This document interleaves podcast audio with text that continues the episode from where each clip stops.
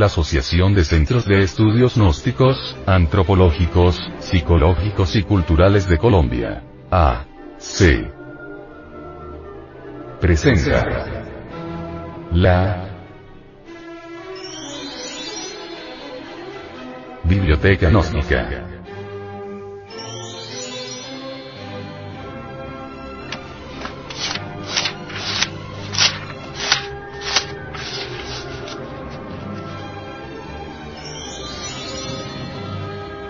La Gran Rebelión.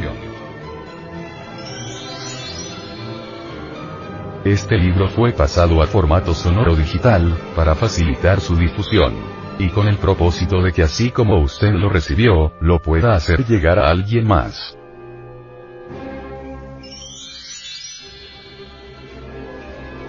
Libro. La Gran Rebelión. Autor. Samael Aumeor.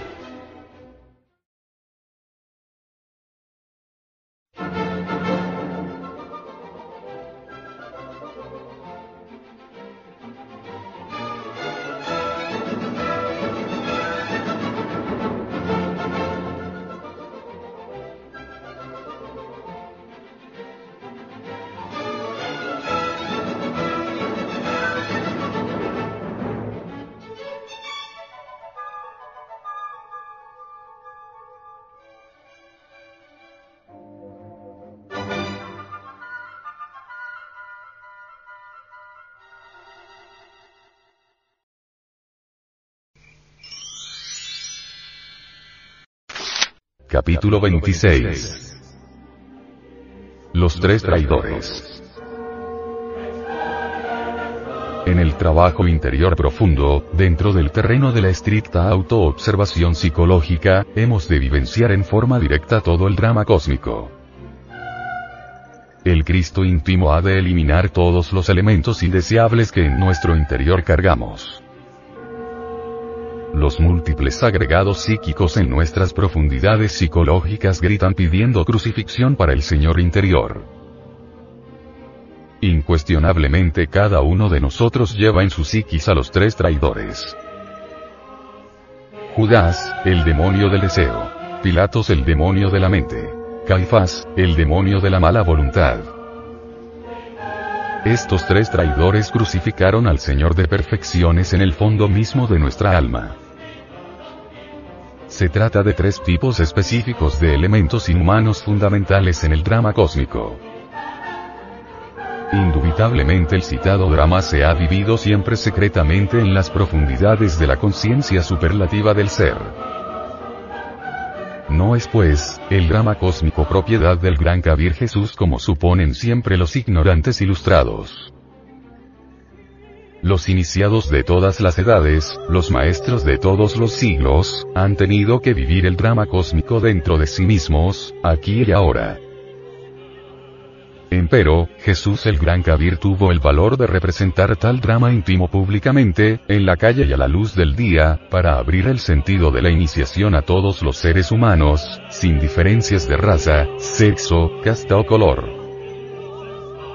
Es maravilloso que haya alguien que en forma pública enseñare el drama íntimo a todos los pueblos de la tierra. El Cristo íntimo no siendo un lujurioso tiene que eliminar de sí mismo los elementos psicológicos de la lujuria. El Cristo íntimo siendo en sí mismo paz y amor debe eliminar de sí mismo los elementos indeseables de la ira. El Cristo íntimo no siendo un codicioso debe eliminar de sí mismo los elementos indeseables de la codicia. El Cristo íntimo no siendo envidioso debe eliminar de sí mismo los agregados psíquicos de la envidia. El Cristo íntimo siendo humildad perfecta, modestia infinita, sencillez absoluta, debe eliminar de sí mismo los asqueantes elementos del orgullo, de la vanidad, del engreimiento. El Cristo íntimo, la palabra, el Logos creador viviendo siempre en constante actividad tiene que eliminar en nuestro interior, en sí mismo y por sí mismo los elementos indeseables de la inercia, de la pereza, del estancamiento. el Señor de perfección acostumbrado a todos los ayunos, templado, jamás amigo de borracheras y de grandes banqueteos tiene que eliminar de sí mismo los abominables elementos de la gula. Extraña simbiosis la del Cristo Jesús. El Cristo hombre. Rara mezcla de lo divino y de lo humano, de lo perfecto y de lo imperfecto. Prueba siempre constante para el Logos. Lo más interesante de todo esto es que el Cristo secreto es siempre un triunfador. Alguien que vence constantemente a las tinieblas. Alguien que elimina a las tinieblas dentro de sí mismo, aquí y ahora.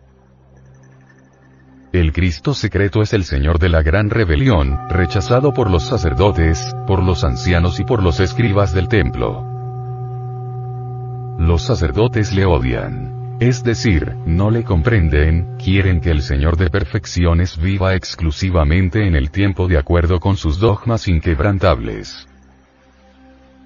Los ancianos, es decir, los moradores de la tierra, los buenos dueños de casa, la gente juiciosa, la gente de experiencia aborrece al Logos, al Cristo rojo, al Cristo de la gran rebelión, porque éste se sale del mundo de sus hábitos y costumbres anticuadas, reaccionarias y petrificadas en muchos ayeres. Los escribas del templo, los bribones del intelecto aborrecen al Cristo íntimo porque este es la antítesis del anticristo, el enemigo declarado de todo ese podridero de teorías universitarias que tanto abunda en los mercados de cuerpos y de almas. Los tres traidores odian mortalmente al Cristo secreto y le conducen a la muerte dentro de nosotros mismos y en nuestro propio espacio psicológico. Judas el demonio del deseo cambia siempre al Señor por 30 monedas de plata, es decir, por licores, dineros, fama, vanidades, fornicaciones, adulterios, etc. Pilatos el demonio de la mente, siempre se lava las manos, siempre se declara inocente, nunca tiene la culpa, constantemente se justifica ante sí mismo y ante los demás, busca evasivas, escapatorias para eludir sus propias responsabilidades, etc. Caifás el demonio de la mala voluntad traiciona incesantemente al Señor dentro de nosotros mismos. El adorable íntimo le da el báculo para pastorear sus ovejas, sin embargo, el cínico traidor convierte el altar en lecho de placeres, fornica incesantemente, adultera, vende los sacramentos, etc. Estos tres traidores hacen sufrir secretamente al adorable Señor íntimo sin compasión alguna. Pilatos le hace poner corona de espinas en sus sienes, los malvados yoes lo flagelan, le insultan, le maldicen en el espacio psicológico íntimo sin piedad de ninguna especie.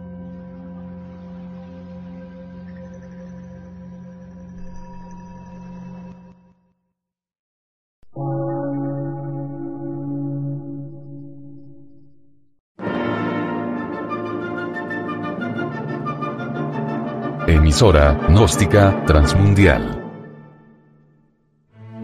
Por una nueva civilización y una nueva cultura, sobre la faz de la Tierra.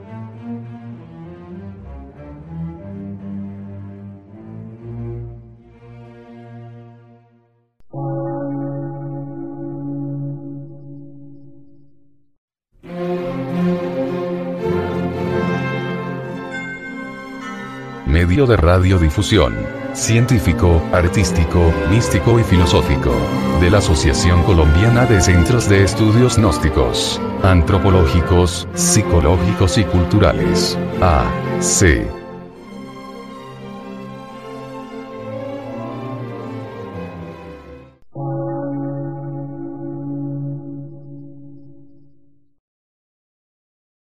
Lectura en movimiento.